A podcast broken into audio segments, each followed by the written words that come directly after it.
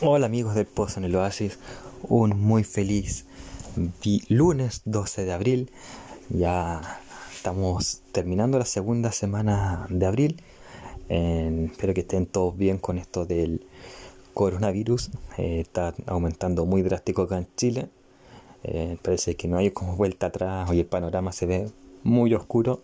9.000 contagiados, varios muertos en base por malas políticas de gobierno o, como en mi caso, que tenemos que salir de la casa por obligación por un jefe inmoral, por decirlo menos, eh, pero aún así con todas las fuerzas para continuar y darles una alegría acá en la medida de lo posible en el pozo en el oasis y seguir con lo que es nuestra maratón del MCU. Ya está acabando, nos quedan cuatro películas, si mal no he fallado los cálculos, la de hoy, la de la próxima semana, que es Avengers Infinity War, la de la subsiguiente, que es Endgame, y luego Spider-Man Far From Home.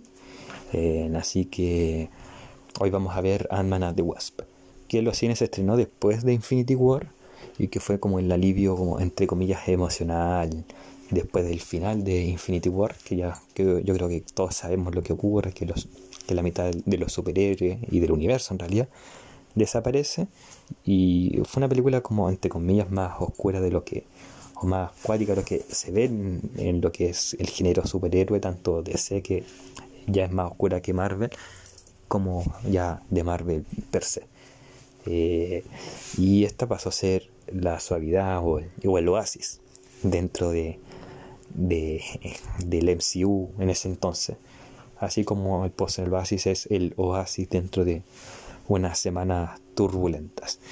Así que vamos con esta película que es en Ant-Man and the Wasp o la segunda parte de Ant-Man. ¿Quiénes protagonizan esta película? Bueno, en primer lugar tenemos que decir que esta película eh, está dirigida por eh, Peyton Reed, protagonizada por Paul, por Paul Rudd, que hace de Scotland, y o el Ant-Man también, es un, un, un Paul Rudd que me siento muy identificado con él porque esta la semana pasada perdón, cumplió como 54 años y se ve de 35 o 30 y yo tengo 31 y parezco de 16, 27. Así que somos como parecidos en ese sentido. Eso fue como un paréntesis. También está protagonizada como por Evangeline Lilly, que hace de Hope Van Dyne, al igual que la 1 pero ahora está con su alter ego que es The Wasp o la avispa. Michael Peña que vuelve a ser el personaje de Luis, WhatsApp. Eh, tenía que hacerlo, ¿verdad? En Walter Coggins como Sonny Barch, que es un mafioso, uno de los tantos antagonistas. En T.I. que hace de Dave, que es uno de los socios de, de Luis y Scott. David That en Dust Marchian como Kurt, otros de los, de los socios de, Scott Lang y Luis, Hannah John Kamen, que hace de Ava y de Ghost, otra de las villanas, A.B. Ryder Fortstone, que hace de Cassie, la hija de Scott, en Randall Park, que hace del agente del FBI, Jimmy en Lawrence Fishburne, que hace del doctor Bill Foster, que los cómics es Goliath, y acá como que lo, lo susurraron prácticamente. Eh, Pfeiffer, que es Janet Van Dyne, o la Wasp original. Y Michael Douglas, que vuelve como el Dr. Hank Pym. Y el Ant-Man original, de hecho en esta película va a ocupar el traje de Ant-Man original, valga la redundancia. Eh, y me gustaría eh, verlo en la tercera que se viene, como ya en The Wasp, para no tener estas confusiones de dos Ant-Man. vamos así ahora a lo que es la película. la película parte con que a Scott Lang le quedan dos días para terminar su estricta, ¿cómo se puede decir?, arresto domiciliario. Él no podía salir de su casa. y acá se introduce cómo es la vida de Scott eh, quedándose en su casa, cómo ha sido su vida en dos años, lo cual es hoy en día el manual para que tú te quedes en tu casa, cuida tu mundo, eh, que empieza un emprendimiento junto a Luis y estos dos otros tipos que son que no tienen un dedo de frente eh, pero le dedican pasión.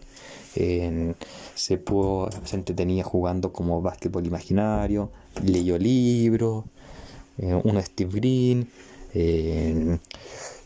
cantaba un karaoke que uno se lo puede bajar en una aplicación agarró juegos que uno jugaba en los 90 los utilizó tenis de todo para hacer se duchaba e inventaba formas para duchar tocaba batería así que ahí no tienes excusas para estar en dos semanas en tu casa y tener un poco los contagios.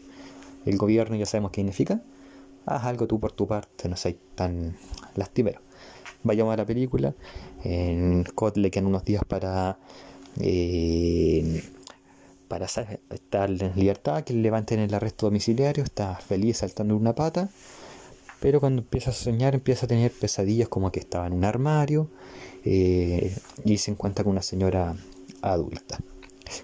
En, esta parte de la película es fundamental porque al principio cayó con un pequeño flashback de qué fue lo que ocurrió con en Janet y Henry Pym, sobre todo Janet Van Dyne, de cómo desaparece en el reino cuántico. Y luego empieza a asociar estos sueños ya que Janet quizás se está comunicando con Scott. Recordemos que en la primera de Ant-Man, Scott Lang, él, él se encoge, entra el reino cuántico y logra salir, a diferencia de Janet. Así que de esto se basa la película. Scott tiene guardado un celular con el número de Hope, con la Hope, que es esperanza, de que Hope le conteste algún día o en su efecto el doctor Henry o el doctor Pym. y les cuenta este sueño en un mensaje de voz, el cual es escuchado y cuando despierta uno de estos sueños se da cuenta que está secuestrado, ha salido de su casa, lo que lo desespera obviamente, pero se da cuenta que o le informan que una hormiga lo está reemplazando porque no es muy difícil lo que él hace en su día a día durante estos dos años. Entonces acá el Scott está en la encrucija, ayuda a esta familia que es Henry y Hope a, recuperar, a que vuelva Janet Van Dyne, lo cual le serviría para ganar puntos porque eh, la amistad que desarrolló con el Dr. Pym y este romance que empezó a nacer con Hope se fue a la B, como se dice en la jerga chilena. Cuando se pela el traje de, de Ant-Man, va a Alemania a pelear junto con el Capitán América en la Civil War. Pierden la pelea en la Civil War, o entre comillas la pierden, no hubo un claro resultado. En verdad sí, la ganaron Team Iron Man. Y con todo esto perdido, el traje en robar, quedando, en manos de gobierno, en, quedando la embarrada obviamente y quedando Scott prófugo, bueno no prófugo con arresto domiciliario, pero sí quedaron prófugos Henry y Hope como cómplices. obviamente ahora tenía que consagrarse, consagrarse de nuevo con ellos dos y los ayuda a buscar cómo solucionar el incidente con Janet. Pero hay tres problemas acá el primero es cómo va a funcionar las cosas con el emprendimiento, porque en unas horas vayan a tener una reunión muy importante para salvar este emprendimiento, que va a ser una reunión entre Luis y Scott, con unas personas muy importantes en lo que era el sistema de seguridad eh, de una empresa X, da lo mismo cual.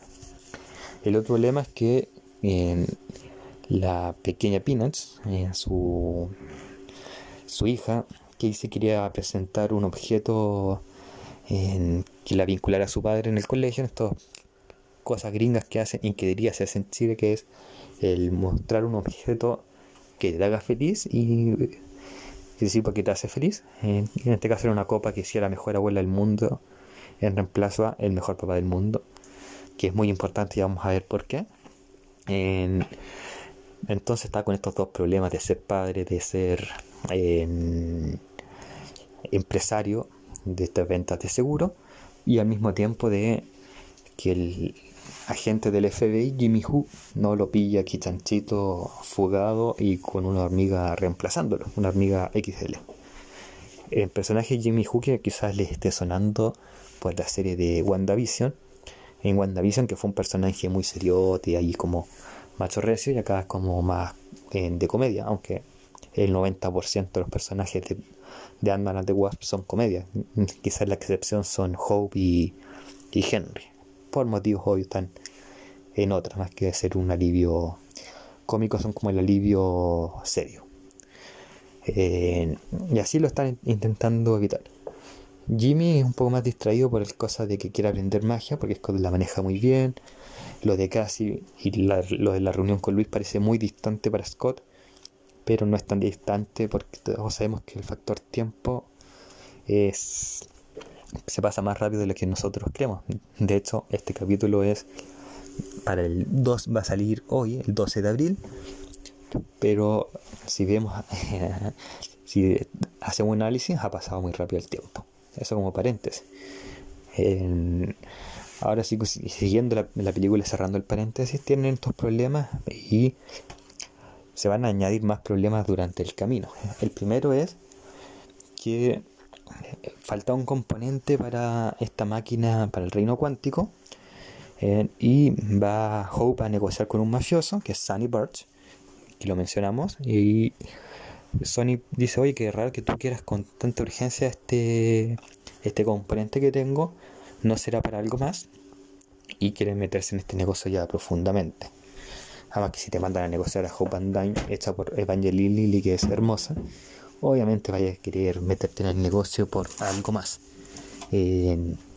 Siguiendo aquí con la historia, claro, al final Sony cancela un poco el negocio, se va y es donde vemos que Hope Van ya no es solamente Hope Van Dyne la maestra de Scott Hall en ciertos trucos, ella ahora también tiene su traje que se encoge y agranda, que es el de la avispa, lo cual igual le ocasiona eh, en problemas de envidia a Scott Hall, a Scott Lang, perdón, porque la avispa tiene su traje alas y puede volar por ella sola y no necesita de una hormiguita para, con alas para volar. No obstante, a mí me alegra eso porque me encanta cuando le ponen nombres a sus hormigas voladoras como Ant, Onio Banderas o Mark Ant Oni. Es genial.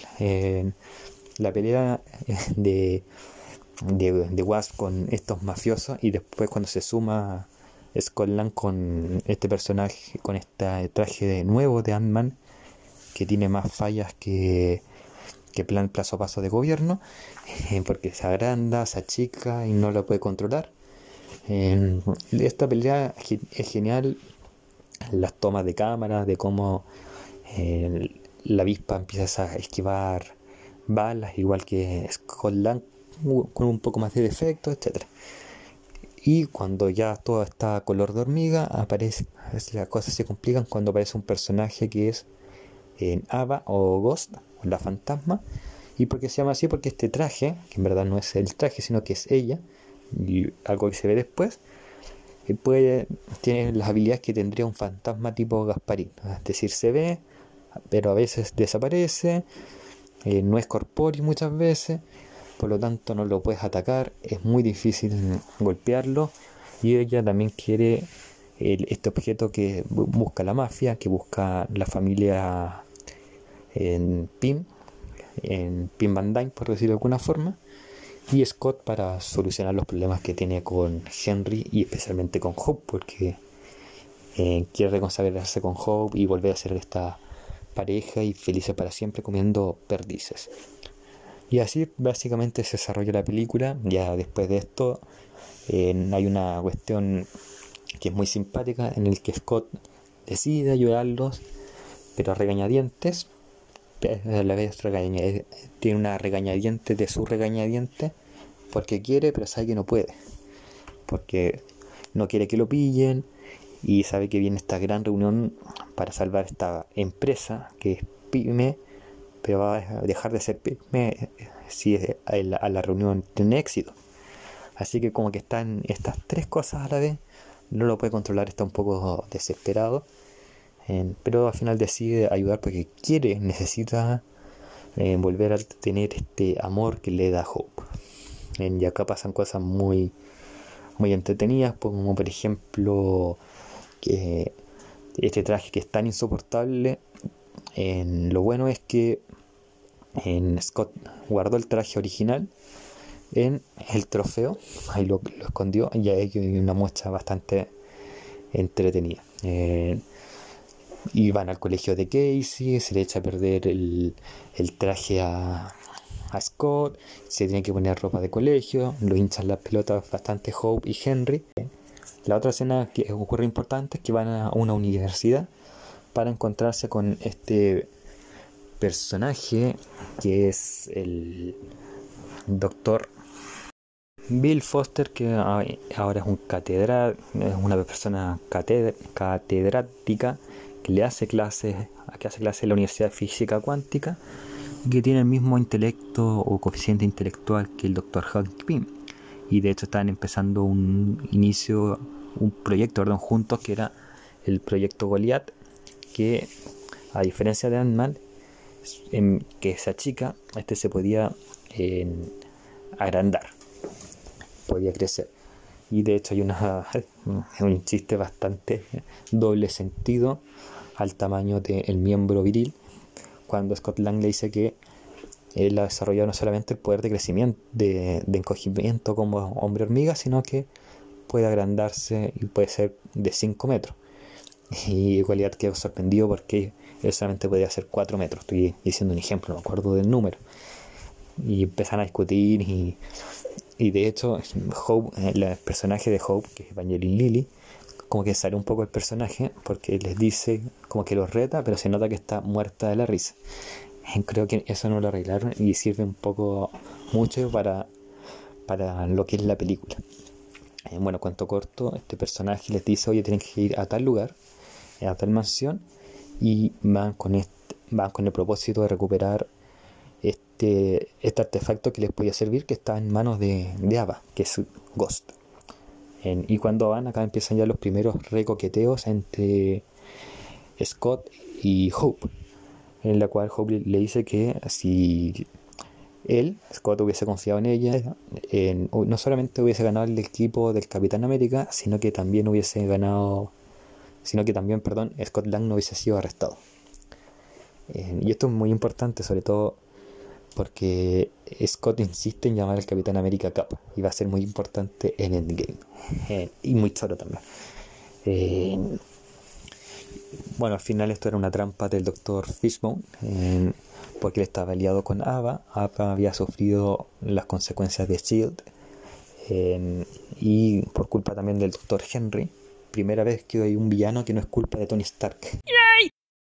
Entonces, como estamos, eh, le cuentan la historia de Ada que como cuando niña, su padre era, un científico que trabajaba en las industrias SPIM, eh, estaba buscando un proyecto, pero no le dieron mucha bola, tampoco en Chile, que iba en la bancarrota, pero sabía que con este proyecto podía ayudar a muchas personas.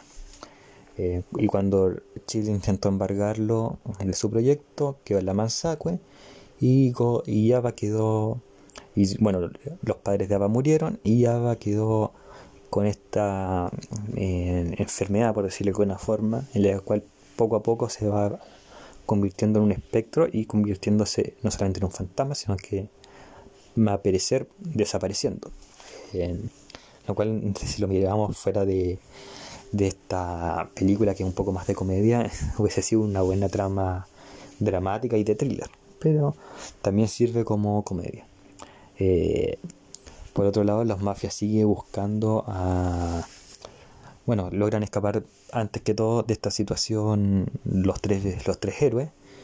Y Ava empieza ya a desesperarse un poco, descubre que Scott tiene una hija.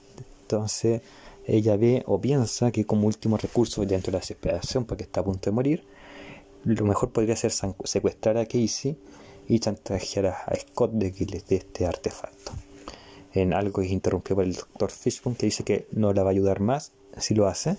Le pone los puntos sobre las IE, pero le dice que hay otra forma, que es que permitan que vuelva Janet a la Tierra, que está atrapada en el reino cuántico, y ella va a poder solucionar el problema porque es más inteligente que él y que el doctor Henry.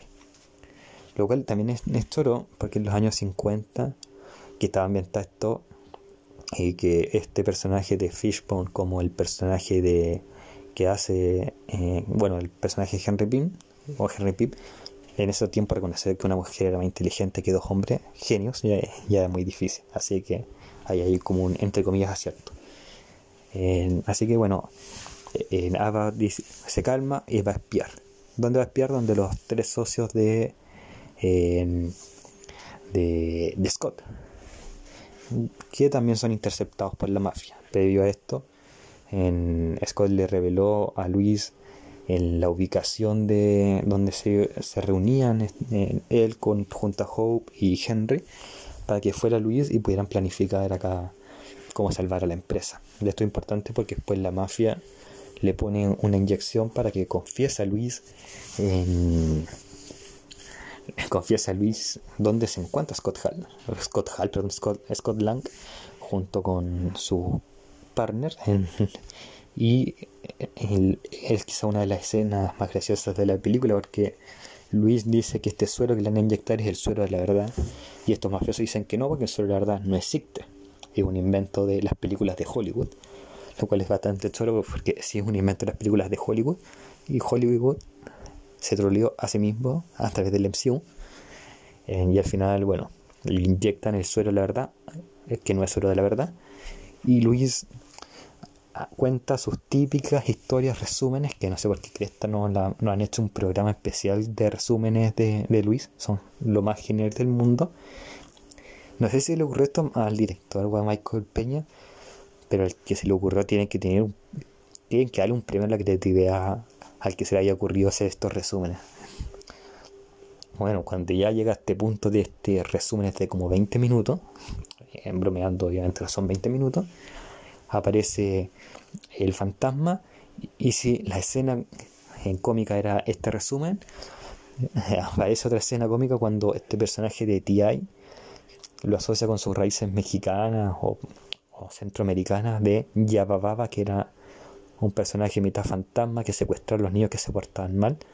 Y el canto que le hace este loco traumado al ver a, a, Ava, como ya y la confunde con Baba es notable.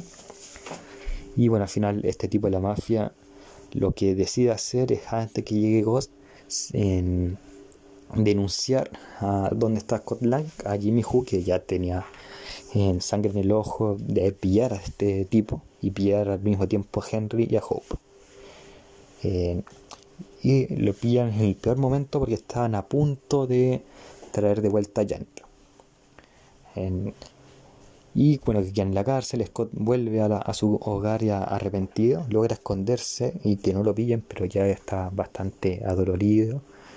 Eh, van a su casa a hacer la redada y gracias a Casey, Scott queda libre de polvo y paja. La cuestión es que Scott no sabe cómo ayudar a Hope o a Henry, o a ambos en realidad, mucho menos a Janet. Se está acabando el tiempo para traerla de vuelta. Y acá aparece un nuevo personaje superhéroe pero sin traje, que es la niña pequeña, la hija, la pequeña Casey, que le dice que eh, él necesita un psychic, que podría ser ella. Y después de tantas bromas le dice que Scott dice, sabes que yo necesito un psychic de mi edad y que sea mi pareja. Y, ella le dice, ¿y por qué no luchas entonces por ella? Y Scott dice, ah, sí tienes razón, tengo que luchar. Y va, a rescatar a ellos, idea un plan, eh, o mitad de un plan, como diría Peter Quill, de Guardianes de la Galaxia. Eh, y van a luchar con Ghost y esta mafia. Pero no son esta vez ellos tres, sino que es Luis y sus dos amigos, muy a pesar de Henry Pym. Y acá corre una batalla final que es bastante grande. No sé si llamar la batalla, pero escena final bastante grande en que eh, van y hay tres bandos, está el bando del fantasma o de Ava, está el bando de, de Scott con eh, Henry Bean, eh, Hope Van Dyne, Luis y los otros dos, y este grupo mafioso.